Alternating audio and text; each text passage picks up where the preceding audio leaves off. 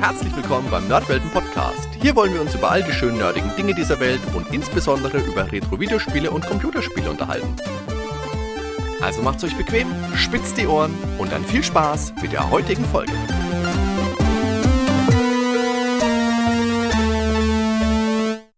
So Leute, jetzt im Nachklang zu unserem Let's Play, bei dem der Ben gerade noch mit dabei war, der ist jetzt leider schon wieder verpflichtet.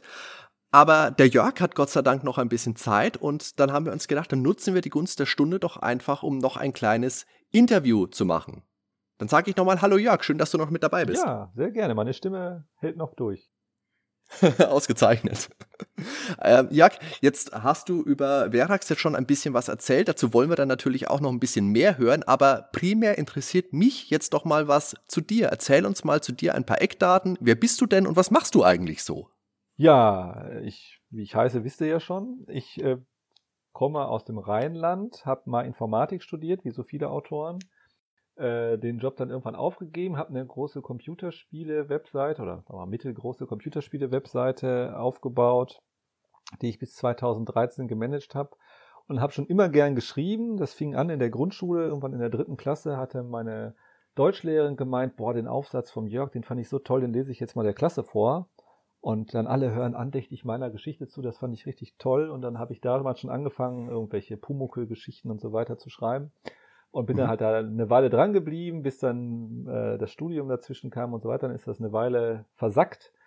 Ähm, bis ich dann, äh, als mein Sohn äh, drei Jahre alt war, haben wir meine Eltern, meine, meine Frau und ich getauscht, äh, die Elternzeit. Und dann habe ich halt, bin ich zu Hause geblieben und dann hatte ich halt ein bisschen Zeit, wenn der junge Mann im Kindergarten war, habe wieder angefangen zu schreiben. Äh, Romane, habe mittlerweile äh, sieben Romane veröffentlicht, äh, hauptsächlich Fantasy. Und mit einem dieser Fantasy-Romane bin ich beim Manticore Verlag gelandet und war dann auch auf der Spielemesse in Essen, wo der Manticore Verlag immer ausstellt. Und wollte dann, dann meinen Roman an den Mann bringen, aber welch Wunder, irgendwie waren Spielbücher für die Leute auf der Spiel interessanter. Gut, man hätte es sich denken können. Und äh, ich habe mich dann halt auch gesagt, ja gut, dann helfe ich hier halt dann trotzdem mit, habe den Leuten dann halt was über die Spielbücher erzählt, die ich auch ganz cool fand schon früher. Ich habe auch früher Einsamer Wolf und so gespielt. Mhm. Und ähm, dann kam irgendwann mal ein Kunde auf mich zu und ließ sich halt beraten und sagte, ja, Spielbücher super geil, aber wieso habt ihr denn nur Fantasy? Ich will ein Science-Fiction-Spielbuch. Sage ich, ja, tut uns leid, haben wir nicht. Science-Fiction-Spielbuch äh, haben wir nicht, gibt's, gibt's kein deutsches ja, müsst ihr mal machen, müsst ihr mal machen, sagt er und war weg. Und dann bin ich halt zum, äh, zum Nick, dem Verlagsleiter von Manticore gegangen und gesagt, ja, hier mal Science-Fiction-Spielbuch, soll ich mal machen? Ja, mach, mach. Und ja, das war 2015, glaube ich, auf der Spiel und ähm, ja, 2018 auf der Spiel war Verax dann da. Hat eine Weile gedauert äh, von der Absichtserklärung bis zur Idee und dann äh, so ein Spielbuch, wenn man jetzt einen Roman geschrieben hat, äh, muss man auch viel Lehrgeld bezahlen, wenn man das noch nie gemacht hat. Äh, also mein erster Ansatz wäre irgendwie auf zweieinhalbtausend Abschnitte rausgelaufen. Da musste ich dann irgendwann mal äh, ein bisschen. Und warte, warte, wir haben jetzt, sind es aber, ich kann gucken, 600 irgendwas haben wir, glaube ich, gesagt. Warte, ich kann blättern. Ja, sind, Was K8, warum willst du weiter? Ja, es sind 700, 700. Es sind 650 normale und 50 Kampfabschnitte. 52, 702. Ja, ja. Also, aber doch schon ein bisschen weniger als 2500. Ja, ja, genau. Also ich, ich habe das nachher so komplex gemacht. Ähm, also zum, nur mal ein Beispiel, so Fehler, die man halt macht, wo man nicht drüber nachdenkt, äh, aus dieser Lesung, kennt ihr das vielleicht, äh, also aus der Lesung habt ihr, da habt ihr es gehört, ähm, dass man an einem bestimmten Punkt findet man diesen Blaster. Ja. In meinem ersten Entwurf hat man den nicht unbedingt gefunden. Da hat man den nur gefunden, wenn man zum Beispiel in die, äh, wenn man noch Zeit hatte, das Raumschiff zu durchsuchen äh, dann kann man noch in die Kabinen äh, der, der Crewmitglieder gehen und der Soldat findet in seiner Kabine dann, also so war es damals geplant, einen Blaster und der Ingenieur hat keinen. Problem, dann muss ich ständig abfragen, hast du einen Blaster? Wenn ja, dann passiert das, wenn nein, dann passiert das mhm. nicht und so weiter. Und immer habe ich gesagt, boah, nee, das kriege ich nicht auf die Reihe. Man findet den Blaster an der Stelle, ab da weiß ich, du hast einen Punkt. Und dann kann ich mir diese ganzen Abfragen sparen. Oder eine mhm. andere Idee war auch, die wurde auch kurz in der Lesung erwähnt, die Pilotin die sollte man eigentlich auch spielen ähm, können, weil äh, es haben sich schon öfter Leute beklagt, oder vor allem Frauen haben sich beklagt, ja, man kann immer nur Männer spielen in Spielbüchern, ist leider auch äh, die Mehrheit, stimmt so. Ähm, da habe ich gedacht, ja komm, bei mir kann man beides spielen, ein Mann oder eine Frau. Aber das war dann auch wieder so ein Problem. Zum Beispiel gibt es eine Szene, da läuft äh, man vor irgendwelchen Leuten weg und die rufen einem hinterher, haltet, ja, wenn man den Pilot und den Ingenieur spielt, dann rufen sie haltet ihn. Und wenn man die Pilotin spielen sollte, hätten sie rufen sollen haltet sie. Da hätte ich an der ah, Stelle schon wieder ja, abfragen ja. müssen, spielst du die Pilotin? Okay, dann liest woanders weiter, nur damit dann da steht, haltet sie. Oder auch Beschimpfung, man wird ein paar Mal beschimpft. Ja gut, ja. für Frauen braucht man irgendwie auch andere und solche Sachen. Und dann habe ich immer auch gesagt, nee, okay, ich verstehe, warum es keine, kaum Spielbücher gibt, wo man beides spielen kann. Also es gibt Spielbücher, wo man nur eine Frau spielt oder eben ganz viele, wo man nur einen Mann spielt, aber beides ist sehr selten, also frei wählbar. Und jetzt weiß ich auch warum. Ja, wenn man dann wirklich auf Beschimpfungen verzichten müsste, das wäre auch ein Preis, den ich nicht bezahlen wollen würde. Ja. Das ist schon gut so. Wer sind denn deine Vorbilder als ähm, Autoren im Generellen und natürlich auch speziell dann im Sektor der Spielebücher? Also äh, generell, ich bin ein großer Fan von Joe Abercrombie. Äh, der schreibt so grim and äh, so grimdark Fantasy Sachen. Äh, Andrzej Sapkowski, vor ein paar Jahren kannte den noch keiner oder bis vor einem Jahr kannte den noch keiner, ähm, außer die, die die Videospiele von The Witcher äh, kennen und jetzt seit Netflix kennt ihn natürlich jeder. Jetzt gehen die Bücher gerade durch die Decke in der Neuauflage. Die gab es auch schon vor hm. äh, fast 20 Jahren, sind die ersten schon mal in Deutschland veröffentlicht worden. Ja. Ähm, die sind dann mit den Videospielen ein bisschen populär geworden und ja, jetzt stehen sie in den Bestsellerlisten, glaube ich sogar. Den finde ich auch ganz toll. Ähm, das würde ich so, sind so meine, also ich schreibe auch so Grimdark Sachen, so in die Richtung Fantasy normalerweise. Und bei den Spielbüchern, ähm, ja, ich bin halt beeinflusst von, von Joe Dever, der hat halt Einsamer Wolf geschrieben. Das sind so die Spielbücher, die ich aus meiner Jugend noch kenne. Da hatte ich, glaube drei oder vier Bände, die ich damals gespielt habe.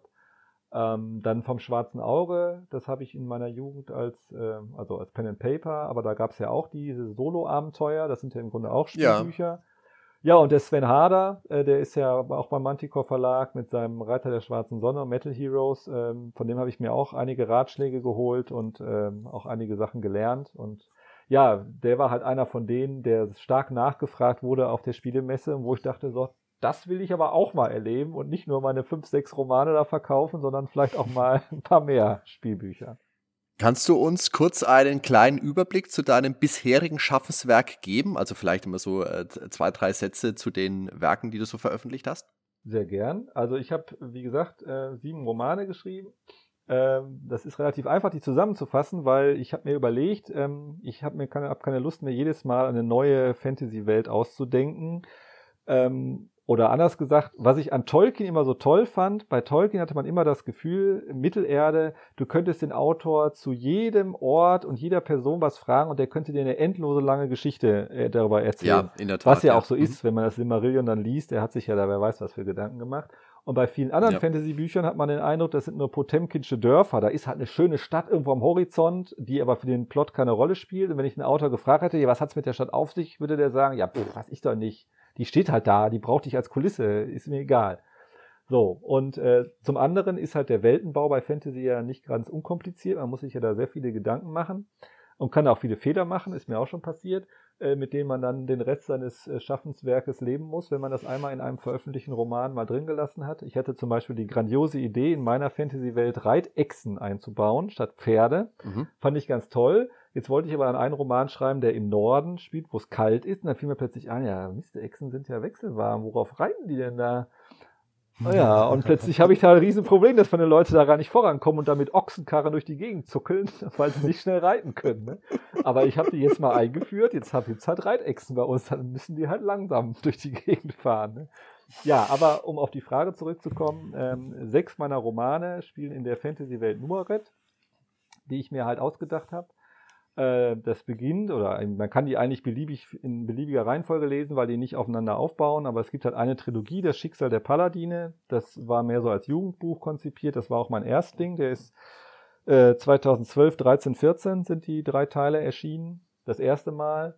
Äh, ist auch eine lange Geschichte, da könnte man stundenlang drüber sprechen. Äh, genau, und da geht's um einen Jungen, der halt ein Weltentor findet und in eine äh, Parallelwelt, in dieses Nuaret halt gezogen wird. Ich wollte halt diese Fantasy-Welt dem Spieler äh, dem Leser, dem Leser aus der Sicht äh, eines Mitmenschen quasi schildern. Dann kann man natürlich ganz andere ähm, Bilder benutzen, als wenn man halt in dieser Fantasy-Welt drinsteckt.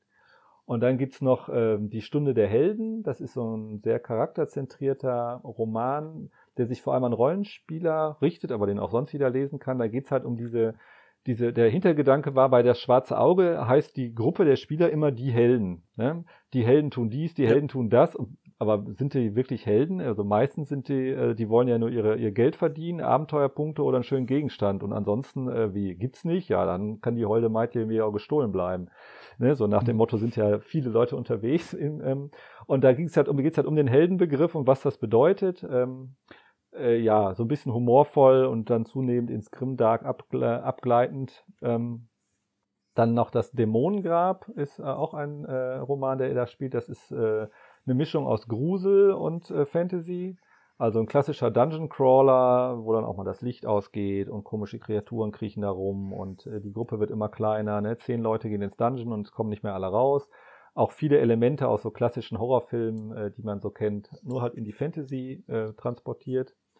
Und jetzt letztes Jahr ist noch erschienen Königsfeuer. Das ist quasi so wie eine Folge Game of Thrones, kann man sagen, als, als Roman, ähm, wo ähm, ja die ganzen Intrigen und so weiter werden halt da in einem in sich abgeschlossenen Roman abgehandelt. Also wer jetzt nicht keine Lust auf ein ewiges Epos hat, wo man dann sieben Jahre auf den nächsten Band warten muss, sondern mal quasi wie so eine Folge Game of Thrones, und zwar eine von den guten, ne, also aus den ersten Staffeln sozusagen, mhm. der kann dann Königsfeuer lesen. Ja.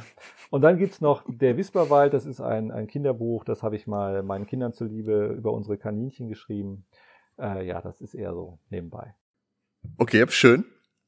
Ja, und dann zu Verax, das jetzt, wie gesagt, ein Survival-Spielbuch ist. Zum einen ähm, kann man sagen, was der Name Verax überhaupt bedeutet, ohne jetzt groß was zu spoilern, weil so weit haben wir es jetzt noch nicht gespielt, aber auf den Namen sind wir jetzt noch nicht gestoßen, oder ist das einfach der Name dieser Station, auf der wir gelandet genau, sind? Genau, also wenn du auf den Klappentext steht, da, äh, guckst, da steht schon, wir sind im Veraxia-System. Ah! Ja, genau, also mehr bräuchte eigentlich nicht sozusagen. Also das, das äh, kommt halt daher, ja. Gut, hätte ich mal das Buch umgedreht. Alles klar, also es, gut, es hat danke. nicht nur damit zu tun, aber es geht auch, also das, das Verax hat auch was mit diesem Experiment zu tun, aber der Name kommt halt von der, von der, ähm, von dem System, in dem das spielt. Okay, und ich glaube, ich habe während der Aufnahme vorhin auch schon mal Vergleiche gezogen mit Resident Evil natürlich, mit Dead Space auch. Sind das auch Spiele, die du A natürlich gespielt hast und B, die dich da auch beeinflusst haben in der Arbeit an Verax? Also Resident Evil kenne ich, Dead Space habe ich, ich glaube mal angespielt. Ich muss gestehen, also weil ich so Horrorfilme machen mir nichts aus. Bei Horrorvideospielen bin ich immer so ein bisschen äh, der Schisser. Also irgendwie, ah, okay. die Immersion ist mir da zu krass und irgendwann äh, dann sage ich auch, nee, das ist mir zu stressig hier, das brauche ich nicht. Also zugucken gerne, aber, okay. aber selber spielen, nee. Also ab einem gewissen Level, das ist mir dann zu anstrengend. Also ich spiele ja lieber so zur Entspannung und die ist dann da nicht gegeben. Mhm. Ähm, okay. Ja, also wie ich in der, bei der Lesung schon sagte, Aliens hatte sicherlich eine Rolle gespielt. Ähm, es ging aber auch klar darum, so, weil ich halt die Idee hatte, dass man, ähm, dass die Story an sich sehr formbar ist, dass man die halt mit den acht verschiedenen Enden und dass man sich beliebig umentscheiden kann, habe ich halt bewusst eine Story gewählt, die auf so ein paar Klischees aufsetzt. Da gibt's auch noch so ein paar Anspielungen. Äh, ähm, zum Beispiel sagt irgendwann einer ähm, äh, Space Trooper hier Genau wie C3PO mhm. sagt, äh, imperiale Sturmtruppler hier auf Bespin ja. und so weiter. Oder irgendwann trifft man eine Frau, die sagt, töte mich, töte mich, genau wie bei Aliens und so. Also da sind noch so ein paar ja, Easter Eggs drin, da habe ich also bewusst so ein paar Klischees verwoben, weil ich jetzt gesagt habe, wenn ich jetzt hier noch eine, so eine super komplexe Story aufbaue und die dann auch noch acht verschiedene Enden haben soll und so weiter, dann äh, lande ich wieder beim Mega-Epos und der Verlag reißt mir den Kopf ab, weil er keine 10.000 Seiten drucken kann. Ähm, deswegen habe ich halt die Be Story bewusst etwas ja, klischeehafter gestaltet. Was nicht heißt, Darf dass sie aber durchaus auch sein. Ja. Nein, nein, nein, das kann ich jetzt auch schon durch den Einblick, den wir da gegeben haben, äh, bestätigen. Aber jetzt sag mal, äh, wo ich jetzt gerade wieder bei unserem Spiel von gerade eben bin, was würdest du denn sagen, wie weit sind wir denn jetzt tatsächlich gekommen? Wie lang würde denn so eine Session vielleicht noch weitergehen? So ein Durchlauf natürlich weiß man dann immer nie, wie man sich letztendlich entscheidet, aber wenn der Ben und ich uns weiterhin nicht ganz so dumm angestellt hätten, wie lang wäre es denn vielleicht noch so gegangen? Ja, das ist schwierig. Es gibt halt ähm, ähm, Pfade, die relativ kurz sind. Also wir wären ja jetzt, wir waren ja gerade auf dem Weg zu diesem Colonel Lündberg. Da gäbe es aber jetzt ein, gibt's ja dieses Problem, dass wir da stecken geblieben sind. Und je nachdem, wie man dieses Problem löst, äh, wenn man dann vielleicht bei diesem Lündberg angekommen oder vielleicht auch nicht, und dann hätte einem dieser Colonel erzählt, was der so vorhat. Und dann hätte man gesagt, oh, das ist ja vielleicht, äh, sollte ich mich da dagegen entscheiden oder vielleicht will ich da mitmachen. Also da, das, da geht die Story schon wieder ganz weit auseinander. Ähm, also, aber du kannst es bequem an einem Wochenende durchlesen, auch jetzt als nicht mhm. Also ich würde sagen, du brauchst so, es sind so 120, 130 Seiten. Gut, es gibt natürlich ein paar Kämpfe zwischendurch, wo man dann noch mal ein bisschen würfeln muss, die kosten noch ein bisschen Zeit. Wenn man den Ingenieur spielt, gibt es ein paar Rätsel, die man machen muss. Also ein kleines Sudoku muss man lesen, äh, lösen oder ähm, ein paar andere kleine Rätsel, die aber jetzt alle mhm. machbar sind. Und wenn man die nicht schafft, geht es auch immer weiter. Gibt auch ein kleines Minispiel an einer Stelle. Äh, aber es ist bewusst so, dass man jetzt nicht sagt, boah, jetzt habe ich hier drei Wochen dran gelesen, jetzt habe ich gar keine Lust, das nochmal zu spielen, sondern eher so, ach, das ging ja relativ schnell von der, von der Hand. Aber ich möchte jetzt gerne wissen, was passiert wäre, wenn. Ich lese das direkt nochmal. Deswegen eher kurze Durchläufe. Aber war das dann nicht auch eine Herausforderung, das Ganze dann mit zwei Charakteren oder auf zwei Charaktere zuzuschneiden, die dann tatsächlich unterschiedliche Lösungsansätze bieten, weil da musst du ja dann tatsächlich Abschnitte die für den jeweiligen Charakter individuell sind, reinbauen. Also da kannst du nicht sagen, da kommt der Krieger dann auch hin. Das war ja diese eine Szene, wo wir auch waren mit dem Tor, das wir nicht öffnen konnten. Genau. Ja gut, aber das, das hast du bei Spielbüchern sowieso, weil der, der Leser vielleicht einen bestimmten Gegenstand noch nicht gefunden hat oder weil er eine mhm. bestimmte Person noch nicht getroffen hat. Dann ist halt der Charakter, den man spielt, ist nur so ein weiteres Element, das halt den Status A oder B haben kann. Und davon gibt es in Verax sowieso sehr viele. Du erinnerst dich zum Beispiel mit der Lesung am Anfang, da gab es ja diese blaue Linie und die rote Linie und man kann im Grunde vor und zurück gehen. Am Anfang kann man sich da relativ frei bewegen. Also du hättest auch sagen können, ach, wir laufen mhm. wieder zurück. Und dann, da gab es ja. zum Beispiel auch eine Abfrage, dass wenn du jetzt zum Beispiel, als wir die Soldaten getroffen haben, wieder zurückgelaufen wärst zum Hangar und dann sagst, ach, ich laufe doch wieder zur Kreuzung, dass du dann nicht diese Soldaten wieder so entdeckst, als hättest du die noch nie gesehen, sondern wird vorher abgefragt, warst du da schon mal? Ach, du warst da schon mal. Da gibt's dann so eine Ereignisnummer 100 irgendwas dann kriegst du einen anderen Text. Und dann kommen die Soldaten dir zum Beispiel mhm. schon entgegen, wenn du das nächste Mal in die Richtung läufst und äh, schießen dann nicht mehr, weil, die, weil während du hin und wieder zurückgelaufen bist, haben die die beiden Typen da hinten schon erledigt. Ähm, Aber wie, die Frage, wie stellt sich denn dann, ja. Entschuldige? Oh no. Aber um auf deine Frage zurückzukommen, äh, diese Komplexität hat man bei Spielbüchern immer. Also das ist immer das, das Problem. Es ist wie, wie so ein Rosenstrauch. Ne? Man hat zwar so einen groben Plan, und dann, dann sagt man, okay, ich will, dass man hier das oder das macht. Und dann liest man den Text und denkt, ja gut, aber logisch wäre eigentlich auch noch, dass man das macht. Und der Spieler könnte auch auf die Idee kommen, dass man dies macht. Mhm. Und dann muss man sich immer überlegen, ja, wo führt denn das hin? Und äh, wenn man, manchmal hat man so Entscheidungen, wo man denkt, ja gut, dann läuft sowieso nach zwei Abschnitten, laufen die beiden Pfade wieder zusammen, ist eigentlich egal, aber A oder B sagt, dann formuliert man halt den Text so, dass dem Leser klar ist, okay, dass diese Option bedeutet dasselbe, wie wenn ich das und das gemacht hätte. Ah, da muss man sich schon viel Gedanken machen und das vor allem alles wieder zusammenbringen. Ne? Selbst wenn man acht Enden hat, hat man zwischendurch, gibt's halt immer noch viel, viel mehr Möglichkeiten, die man dann wieder zusammenlaufen lassen muss, damit es am Ende nur acht Enden sind und nicht 150. Aber das ist ja gerade die Sache, Jörg, wie behält man da die Übersicht? Weil ich stelle mir das dann so vor, wenn da jetzt jemand sitzt und baut sich da wirklich so ein, so ein Spielbuch zusammen, das schaut dann aus wie, ich weiß nicht, ob es im Schweigen der Lämmer war, ähm, wenn dann die ganzen Tatorte zusammengeführt werden, eine riesige Wand und überall führen Linien irgendwo hin und es sind Bilder aufgeklebt, die sind miteinander verbunden und dann wieder durchgestrichen und überall hängen irgendwelche Notizzettel, so ungefähr stelle ich mir deine Arbeit vor. Ja, zum Glück gibt es ja heutzutage Computer, da kann man das dann etwas etwas komfortabler am Bildschirm machen. Aber es war schon sehr aufwendig und ähm, ja, man, wir haben auch im Lektorat, also das Schlimmste ist eigentlich das Lektorat. Ne? Man schreibt erstmal so vor sich hin und hat das dann fertig und die Testleser, die laufen ja auch meistens so die, die groben, ausgetretenen Pfade lang, die machen ja nicht unbedingt die, aus, äh, die, die, die ganz verrückten Sachen. Und dann kommt der Lektor plötzlich, ja, wenn ich aber erst das mache und dann das und dann erst dahin gehe, dann passt der Text nicht mehr. Und dann, ach nee. Und äh, ich werde auch von meiner Familie schon gar nicht mehr ernst genommen, weil ich ähm, beim ersten Spielbuch habe ich die ganze Zeit geflucht bei der Überarbeitung. Boah, ich schreibe nie wieder ein Spielbuch. Boah, ist das ein Dreck hier. Mal, jetzt muss ja. ich hier wieder alles umbauen. Ich mache nie wieder ein Spielbuch. Nie, nie. Und jetzt arbeite ich schon am, bald am dritten. Ähm, da heißt es, wenn ich jetzt fluche, heißt es, das hast du beim letzten Mal auch gesagt, richtig nicht auf. ja, also es ist schon sehr anstrengend, aber man hat halt, also ich, ich benutze zum Beispiel ein, ein ähm, Schreibprogramm, Scrivener heißt das, wo man halt normalerweise, die sind nicht, ist jetzt nicht für Spielbücher gemacht, aber da kann man halt äh, für jedes Kapitel normalerweise, wenn man einen Roman schreibt, hat man da wie so eine, wie im Internet, äh, wie im Windows Explorer von Windows, hat man so eine, so eine Baumstruktur und hat halt für jedes Kapitel einen Eintrag und kann die auch untereinander schieben, wie so, als ob das Ordner wären. Und da ist halt bei mir, jeder Abschnitt ist halt ein Eintrag. Und man kann die auch direkt miteinander verlinken und ich kann dann auch in der Suche eingeben, ja, zeig mir mal alle Abschnitte, die jetzt zu Abschnitt 18 linken. Und dann stelle ich plötzlich fest, ach, der 75. der linkt da ja auch noch hin. Und dann muss man, muss man ja immer gucken, dass das Ende vom Abschnitt, der da hinführt, zum Anfang vom nächsten Abschnitt passt. Und wenn natürlich jetzt drei Abschnitte zu einem, zu einem Abschnitt zusammenpassen, müssen bei allen dreien die, die, die Texte auch passen und so weiter. Also es ist schon sehr kompliziert. Deswegen gibt es mhm. auch nicht so viele Spielbuchautoren.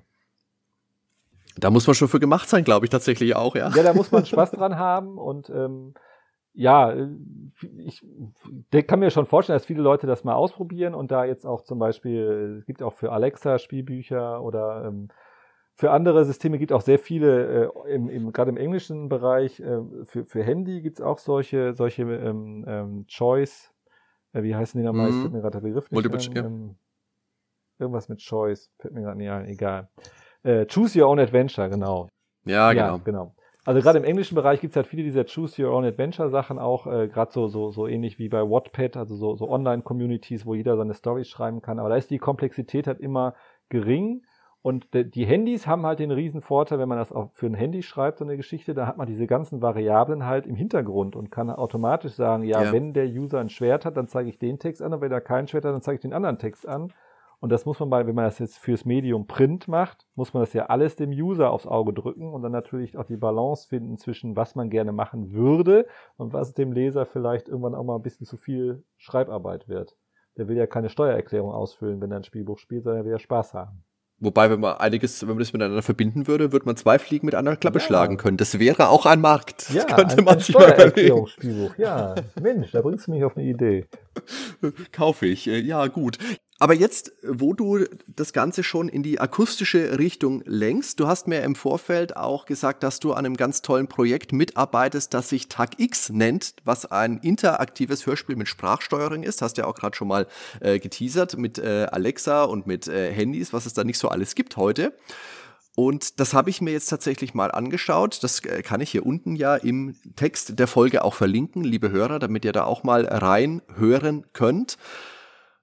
Und das kann man wirklich entweder mit Google oder mit Alexa, wenn man denn eine zu Hause hat, spielen.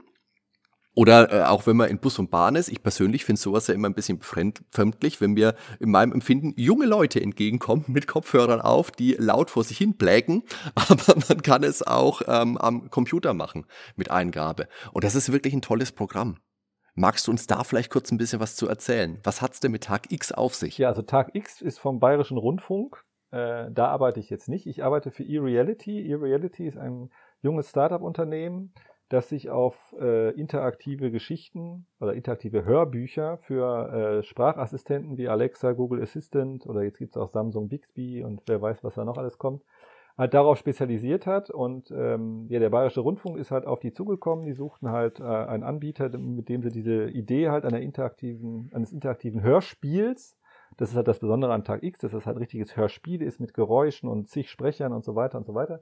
Da suchten sie halt Anbieter für und die kamen halt auf uns zu und ich arbeite da als Redakteur und durfte das halt dann mitbetreuen, habe ein bisschen beim ähm, habe halt so ein bisschen bei der Pflege des, der Geschichte in unserem System geholfen und äh, hier und da dran mit dran rumgedoktert, also geschrieben haben die andere.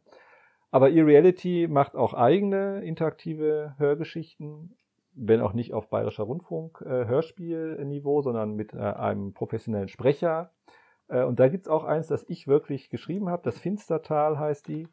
Und das Besondere ist auch, dass man diese ganzen Skills ja bislang noch äh, kostenlos bei Amazon runterladen kann.